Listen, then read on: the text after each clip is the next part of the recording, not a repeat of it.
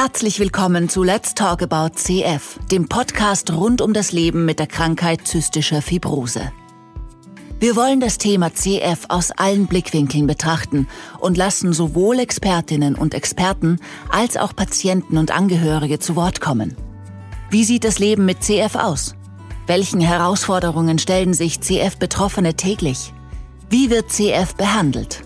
Diese und viele weitere aktuelle Themen rund um CF beleuchten wir mit unseren Gästen in den einzelnen Folgen unseres Podcasts. Wir wünschen viel Spaß beim Zuhören. Hallo und herzlich willkommen zu einer neuen Folge von Let's Talk About CF. Mein Name ist Sandra Leimer und heute geht es im Podcast um die richtige Ernährung bei CF.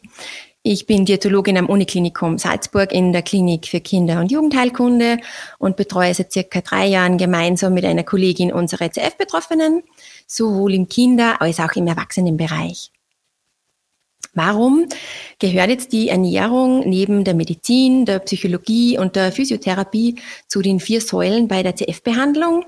Mal ganz grundsätzlich, weil ja jeder Mensch essen muss. Also unabhängig davon, ob man chronisch krank ist oder nicht, ist Essen ein wichtiger Bestandteil unseres Lebens. Und das, was wir essen, ist eigentlich auch von Anfang an mit ausschlaggebend für die Entwicklung.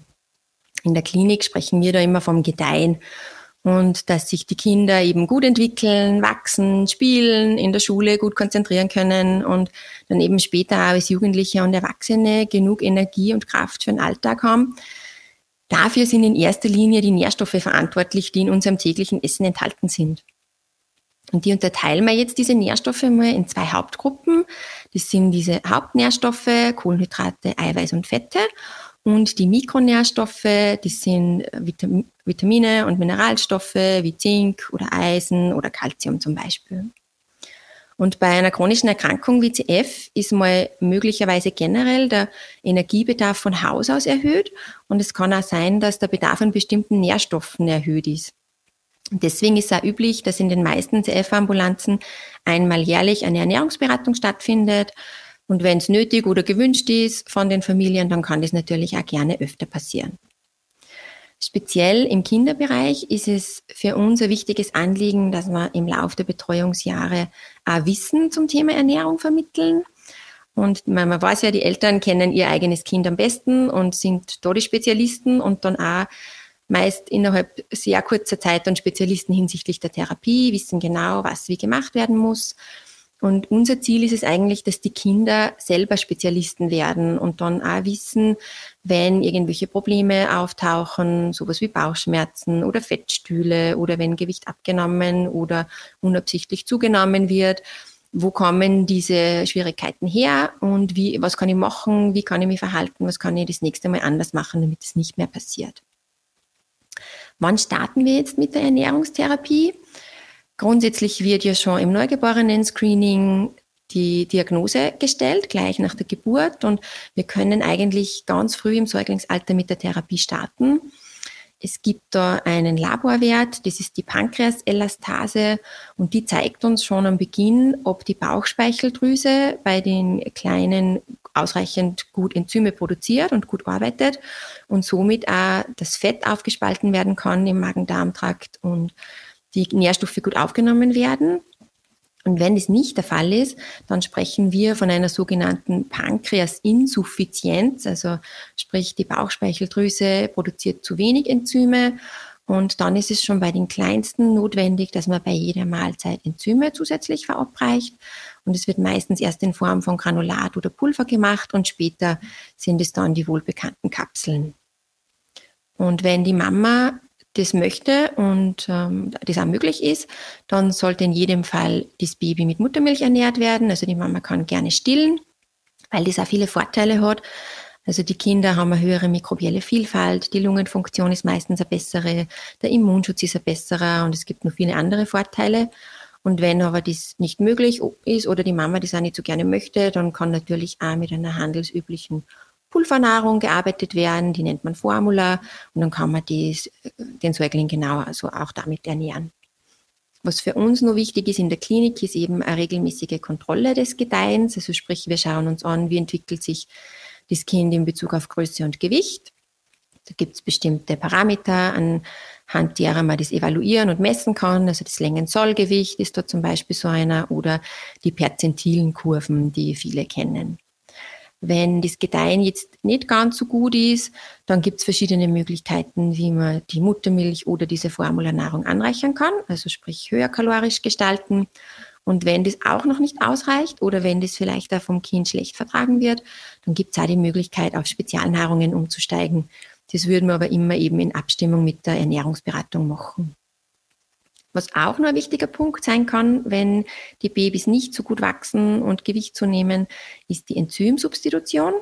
Die würde man dann auch immer mit den Eltern gemeinsam überprüfen, wie viel wird da gegeben an Enzymen, wann erfolgt diese Gabe und wie viel kommt da wirklich dann tatsächlich im Verdauungstrakt auch an. Was nur ein weiterer Punkt ist, ab der Diagnosestellung, ist die Versorgung mit den Vitaminen, speziell mit den fettlöslichen Vitaminen. Die sind die Vitamine A, D, E und K. Und wie die dosiert werden und ob da auch was zusätzlich gegeben werden muss, wird immer auch mit der jeweiligen CF-Ambulanz, mit den Ärzten und Ärztinnen abgestimmt und jährlich im Rahmen der Jahresuntersuchung üblicherweise durch eine Blutabnahme dann kontrolliert. Und es gibt die Möglichkeit, dass man alle Vitamine in einem Kombipräparat verabreicht oder dass man auch einzelne Vitaminpräparate gibt. Und idealerweise nimmt man die Vitamine, die fettlöslichen auch im Zuge einer fetthaltigen Mahlzeit, damit die Aufnahme optimal gewährleistet ist. Es gibt aber auch Präparate, wo das nicht unbedingt notwendig ist und wo man das auch mahlzeitenunabhängig einnehmen kann. Wie hat sich jetzt die CF-Ernährung in den letzten Jahren und Jahrzehnten verändert oder entwickelt? Und ich habe ganz kurz am Anfang so erwähnt, dass eigentlich bei CF häufig ein erhöhter Energiebedarf oder Verbrauch vorhanden ist.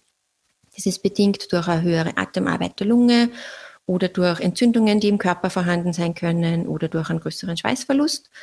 Und früher war das immer so, dass eigentlich die Vorgabe bei der Ernährung war, sich fast ausschließlich hochkalorisch zu ernähren, wenn man CF-Betroffener war. Und viele heute erwachsene CF-Patientinnen und Patienten haben sich über Jahre und Jahrzehnte solche Ernährungsgewohnheiten angeeignet, die eigentlich nur darauf ausgerichtet waren, dass man möglichst viele Kalorien zuführt. Und ab und zu ist da gar nicht so genau auf die Qualität geschaut worden von der Ernährung. Und mittlerweile hat sich aber da einiges verändert. Es gibt ganz viele neue Medikamente, die ja schon früh bei Kindern eingesetzt werden können. Es gibt ganz viele neue Therapieansätze. Die Therapie verbessert und verändert sich ständig und laufend. Und mittlerweile ist es einfach so, dass bei ganz vielen CF-Patientinnen und Patienten eine hochkalorische Ernährung nicht mehr zwingend notwendig ist und dass wirklich eine normale Ernährung für optimale Entwicklung auch bei den Kleinen schon vollkommen ausreichend ist. Was aber natürlich trotzdem ein wichtiger Punkt ist, ist darauf zu achten, was gegessen wird. Und da sind wir dann bei der Nährstoffqualität, aber da komme ich ein bisschen später nochmal drauf zurück. Was halt in der Klinik uns auffällt, ist, dass es ganz schwierig ist für viele Betroffene, diese Essensgewohnheiten umzustellen, da was Neues zu etablieren, wenn man einfach das über Jahre gewohnt ist, vielleicht möglichst viel zu essen und gar nicht so genau drauf zu schauen, was das dann ist.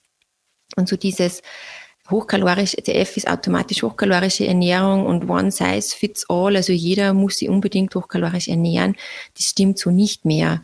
Und wie in den anderen Bereichen in den letzten Jahren sprechen wir da in der Ernährung eigentlich von einem Paradigmenwechsel dass wir von dieser hochkalorischen Ernährung wegkommen, eher in den Bereich individualisierte Ernährungstherapie. Also wir schauen darauf, wie geht es der Person, was ist das Thema, Gibt es da vielleicht ein Thema für Übergewicht oder Untergewicht oder irgendwelche Unterversorgungen bei Nährstoffen oder Vitaminen und bemühen uns dann wirklich individuell auf jeden Patienten und jede Patientin einzugehen. Und wie schon gerade kurz erwähnt, ist auch das Thema Übergewicht ein immer häufigeres bei CF. Also ist wirklich schon bei den Kleinen ganz, ganz wichtig, gesunde Essensgewohnheiten zu etablieren. Und auch die Eltern haben da natürlich eine Schlüsselrolle, weil die das im besten Fall auch so vorleben. Und im Rahmen dieser jährlichen Ernährungsberatung, die wir immer so im großen Jahrestermin abhalten, machen wir zu Beginn hauptsächlich mit den Eltern, aber dann mit, so bald wie möglich auch mit den Kindern diese Ernährungsberatung. Das heißt, wir besprechen die Essensgewohnheiten, was wird gegessen, wie viel davon, wie oft und auch, wie werden die Enzyme eingenommen, werden überhaupt welche eingenommen, falls das notwendig ist. wie ist die Vitamineinnahme und auch ein großes Thema ist natürlich, wie ist der Stuhl. Und in spielerischer Art und Weise schauen wir, dass wir da die Kinder einfach an diese Themen heranführen. Da haben wir ganz viele unterschiedliche Materialien zur Verfügung, Lebensmittelattrappen, Malbücher, Karten etc. Und da ist uns eben wichtig, da den Kindern und Jugendlichen Wissen rund um die Themen Lebensmittel zu vermitteln oder auch, wie funktioniert zum Beispiel die Verdauung, dass da ein besseres Verständnis dann vorhanden ist. Wenn es notwendig ist, dann bieten wir auch gerne Berechnungen vom Energiebedarf an. Und die Eltern oder die Betroffenen selber, wenn sie erwachsen sind, können einmal ein mehrtägiges Ernährungsprotokoll führen und mitschreiben, was sie so den ganzen Tag essen und trinken. Und dann ist uns eben ein Vergleich möglich von, was sollte der Betroffene an Energie zuführen und wie ist tatsächlich die Umsetzung jeden Tag. Und meistens ist es auch abhängig von der Entwicklung beziehungsweise vom Gedeihen. Also sprich, wenn wir ein Thema haben mit Untergewicht oder auch mit Übergewicht, dann wird das meistens gemacht, dass wir so ein Ernährungsprotokoll führen lassen und dann den Bedarf berechnen. Möglicherweise gibt es auch in den Ambulanzen die Option, dass man so eine Messung der Körperzusammensetzung macht. Das nennt sich dann BIA-Messung, also eine bioelektrische Impedanzanalyse. Und da kann dann genau angegeben werden, wie hoch ist der Körperwasseranteil, wie hoch ist der Fettanteil und wie hoch ist der fettfreie Anteil, also sprich die Muskelmasse und Knochen. Und jetzt speziell für Kinder gibt es da eigentlich keine Referenzwerte, aber es ist schon recht spannend, das dann im Verlauf über die Jahre zu sehen, wie sie eben die Körperzusammensetzung verändert. Worauf müssen jetzt speziell CF-Betroffene beim Essen besonders achten? Da kommen wir jetzt wieder auf das Thema Nährstoffqualität zurück. Und da ja bei den meisten CF-Betroffenen auch mehrere Organsysteme involviert sind bei der Erkrankung, haben wir ganz häufig ein Thema auch mit der Verdauung. Und das kann ganz verschiedene Ausprägungen haben. Das kann einmal Durchfall sein oder Verstopfung oder Bauchschmerzen oder ein Fettstuhl. Es kann aber auch bis hin zu einer reduzierten Nährstoffaufnahme gehen. Und deswegen ist uns das eben auch ganz wichtig, dass wir da im Hinblick auf die Entwicklung äh, gut drauf schauen, dass die, die Betroffenen möglichst gut versorgt sind rundherum. Wenn es jetzt eine normale Gewichtsentwicklung gibt und auch keine zusätzlichen Erkrankungen wie ein Diabetes zum Beispiel, dann gelten einmal ganz grundsätzlich für Kinder und Erwachsene mit CF dieselben Ernährungsempfehlungen, die wir auch für die gesunde Bevölkerung in der jeweiligen Altersgruppe haben. Das bedeutet einfach eine ausgewogene Ernährung mit Lebensmitteln aus allen Gruppen, möglichst bunt. Da kann man sich zum Beispiel an der Ernährungspyramide orientieren oder an diesem gesunden Teller. Oder für Kinder gibt es auch nur so ein Ernährungskonzept, das nennen sie Optimix. Aber das wäre eben dann was, was man mit den jeweiligen Diätologinnen und Diätologen in der Ambulanz besprechen würde. Wichtig ist einfach, möglichst bunt zu essen, möglichst ausgewogen, die Hauptnährstoffe, also Kohlenhydrate, Eiweiß und Fett, in einem ausgewogenen Verhältnis bei den Mahlzeiten zusammenzustellen und auf ballaststoffreiche Lebensmittel zu achten. Das ist eben für den Darm besonders wichtig. Auf Gemüse, Salat, Obst, Vollkornprodukte und auf eine gute Qualität auch bei Fleisch und Fisch zu achten. Auf hochwertige Pflanzenöle, die man für Salate oder zum Kochen verwendet und Milchprodukte mit einem normalen Fettgehalt. Und grundsätzlich ist unsere Empfehlung immer so saisonal und regional wie möglich sich zu ernähren. Wenn jetzt das Gewicht ein Thema sein sollte, dann kann man natürlich die Lebensmittelauswahl entsprechend anpassen, wobei man da halt trotzdem auf eine gute Qualität schauen sollte. Also wenn man jetzt unter, untergewichtig ist, dann wäre natürlich wichtig, entsprechend höher kalorische Lebensmittel zu verwenden, zum Beispiel fettreichere Milchprodukte oder die Mengen an Pflanzenölen ein bisschen zu erhöhen beim Kochen oder fürs Salatdressing oder auch Nüsse oder Nussmus vermehrt einzusetzen. Und ideal wäre natürlich, wenn diese höhere Kalorienzufuhr nicht mit oder nur mit zu so, einem, zu einem sehr geringen Anteil über zuckerhaltige Getränke oder Snacks oder Fertiggerichte oder sowas passiert. Und wenn eher Übergewicht ein Thema ist, dann sollte man möglichst hochkalorische Lebensmittel wie Schlagobers, Creme Fraiche etc. durch leichtere Produkte ersetzen, sowas wie Milch oder Sauerrahm oder Joghurt. Und größere Mengen an Ölen oder Butter oder Nüssen oder Avocado etc.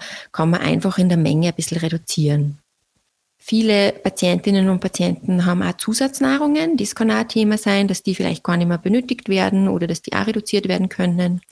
Und auch die Mahlzeitenfrequenz kann ein Thema sein. Also, dass das manchmal die Betroffenen gewohnt sind, sechs, sieben, acht Mal am Tag zu essen und dass man einfach da auf vielleicht vier bis fünf Mahlzeiten am Tag reduzieren kann. Wichtig wäre da auch wieder, dass man einfach auf eine individuelle Lösung kommt und dass man da gern dann mit den äh, entsprechenden Ernährungsberaterinnen und Beratern in der Ambulanz redet. Was bei den Mikronährstoffen wichtig ist, das sind eben die Vitamine, Mineralstoffe. Das ist, dass eben da, wie vorher schon kurz erwähnt, ein erhöhter Bedarf vorliegen kann. Standardmäßig ist es so, dass eben die fettlöslichen Vitamine, diese A, D, E und K, ähm, zusätzlich gegeben werden. Und es kann aber auch sein, dass Mineralstoffe wie Natrium, Eisen, Zink, Selen oder Calcium äh, dass da ein Mangel vielleicht besteht aufgrund von vermehrter Schweißbildung oder von, der, von einer verminderten Nährstoffaufnahme im Gastrointestinaltrakt, also im Magen-Darm-Trakt. Und das kann man sich auch im Rahmen der jährlichen Blutuntersuchung einmal anschauen lassen, ob diese Werte alle in Ordnung sind. Und falls nicht, dann kann in ärztlicher Absprache dann natürlich auch zusätzliches Präparat gegeben werden. Beim Salzverlust ist meistens so, dass man da im Sommer ein bisschen genauer drauf achten muss, wenn es heiß ist, hohe Temperaturen oder auch wenn man im Urlaub ist. Und üblicherweise kann aber da zusätzliche Zufuhr normalerweise über jodiertes Speisesalz erfolgen. Also da ist jetzt nicht zwingend notwendig, irgendwas Gesondertes zu supplementieren. Und was nur ein wichtiger Punkt ist, der mir auch sehr am Herzen liegt, ist, ähm, die Darmbakterien zu fördern und zu stärken also Zufuhr von probiotischen Lebensmitteln wäre da optimal geeignet. Da gibt's Beispiele, zum Beispiel ähm, milchsauer, milchsauer vergorenes Gemüse, fermentiertes Gemüse oder Milchprodukte mit probiotischen Kulturen, sowas wie Kefir oder Joghurt. Das sind Lebensmittel, die immer ganz grundsätzlich die Darmflora und die Verdauung unterstützen und unser Darmmikrobiom, also die Bakterienvielfalt, die wir im Darm haben, äh, verbessern und die guten Bakterien vermehren. Und wenn man dann nur darauf achtet, auch ballaststoffreiche Lebensmittel zu konsumieren, eben Obst, Gemüse, Vollkornprodukte, dann liefern wir da noch zusätzliche Nahrung für diese guten Darmbakterien. Und dann hat man da erfahrungsgemäß verdauungstechnisch oft weniger Probleme. Zum Schluss möchte ich noch mal ganz gerne auf das Thema Pankreasenzyme zurückkommen. Die meisten wissen, dass es da verschiedene Präparate gibt, die entweder tierischen oder pflanzlichen Ursprungs sind, mit jeweils gewissen Vor- und Nachteilen. Man kann das auch gerne kombinieren. Und bei der ähm, vorher schon erwähnten unzureichenden Enzymproduktion, also wenn die Bauchspeicheldrüse nicht genug Enzyme produzieren kann und man dann die substituieren muss, dann ist es eben wichtig, wirklich bei jeder Mahlzeit diese Enzyme zusätzlich einzunehmen. Und es wird natürlich immer vorwiegend für die Fettverdauung ist es wichtig, aber es ist auch für die Kohlenhydratverdauung. Man weiß jetzt, dass da mittlerweile die Stärke auch ein bisschen äh, Enzymunterstützung benötigt. Also deswegen wäre es auch wichtig, wenn man eine stärkereiche Zwischenmahlzeit zum Beispiel hat, dass man auch da einen kleinen Anteil an Enzymen mit einnimmt. Und was da auch wichtig ist, ist die immer in entsprechender Menge zu nehmen. Also da gibt es eine bestimmte Berechnungsmethode, mit der man genau ausrechnen kann, wie viel Enzyme man pro Mahlzeit einnehmen soll. Aber natürlich kann es immer wieder sein, dass die Dosierung individuell nach oben oder unten abweicht. Und für zu Hause ist eigentlich der beste Indikator immer der Stuhl. Also die Stuhlfrequenz und auch die Stuhlbeschaffenheit sagen da ganz viel aus, ob man ausreichend Enzyme genommen hat oder nicht. Und ich bin sicher, dass die meisten CF-Betroffenen wissen, wie ein Fettstuhl ausschaut, vielleicht auch dann in Verbindung mit Beschwerden. Und der unterscheidet sich mal ganz massiv von einem normalen Stuhl in der generellen Optik. Also man sieht vielleicht, dass der total glänzend ist oder so fettige Auflagerungen hat, dass er eine ganz andere Farbe hat und auch eine andere Konsistenz. Und wir bieten oder wir bitten auch die Patienten immer jährlich bei der Jahresuntersuchung Stuhlproben in die Ambulanz mitzubringen, weil man dann eben auch in einer Laboruntersuchung den Stuhl auf einen möglichen Fettgehalt anschauen kann und wir dann auch wirklich gezielt vielleicht Maßnahmen setzen können und das mit den Betroffenen nochmal besprechen können, wie die Substitution vorgenommen wird und ob es vielleicht da irgendeinen Anpassungsbedarf gibt. Und wichtig ist eben nicht nur, dass die Enzyme genommen werden, sondern auch, wie man sie einnimmt. Und da ist ganz essentiell, dass man es nicht vor oder nach der Mahlzeit nimmt, sondern unbedingt während dem Essen. Und wenn man jetzt mehrere Kapseln oder größere Mengen einnehmen muss, dass man es dann aufs gesamte Essen verteilt, damit sich der Speisebrei im Magen optimal mit den Enzymen vermischt und damit dann wirklich eine bestmögliche Nährstoffaufspaltung im Darm passieren kann. Ja, damit wäre ich schon am Ende angelangt. Zum Abschluss möchte ich gerne nochmal alle CF-Betroffenen bitten, sich gern bei Bedarf jederzeit an die Ernährungsberatung in der, in der betreuenden Ambulanz äh, zu wenden, wenn es irgendwelche Themen gibt, ganz egal, ob es ein Verdauungsthema, Gewichtsthema oder irgendein anderes ernährungsspezifisches Thema ist. Die Diätologinnen und Diätologen dort stehen immer sehr gern unterstützend zur Seite. Und ich hoffe, Sie haben genauso viel Spaß gehabt beim Zuhören, wie ich jetzt beim Podcast sprechen und bedanke mich ganz herzlich fürs Zuhören und wünsche Ihnen alles Gute. Vielen Dank fürs Zuhören. Mehr zum Thema CF findet ihr auch auf unserer Website www.cfsource.at. Wir freuen uns, wenn ihr unseren Podcast abonniert und weiterempfehlt. Bis zum nächsten Mal, euer Team von Let's Talk About CF.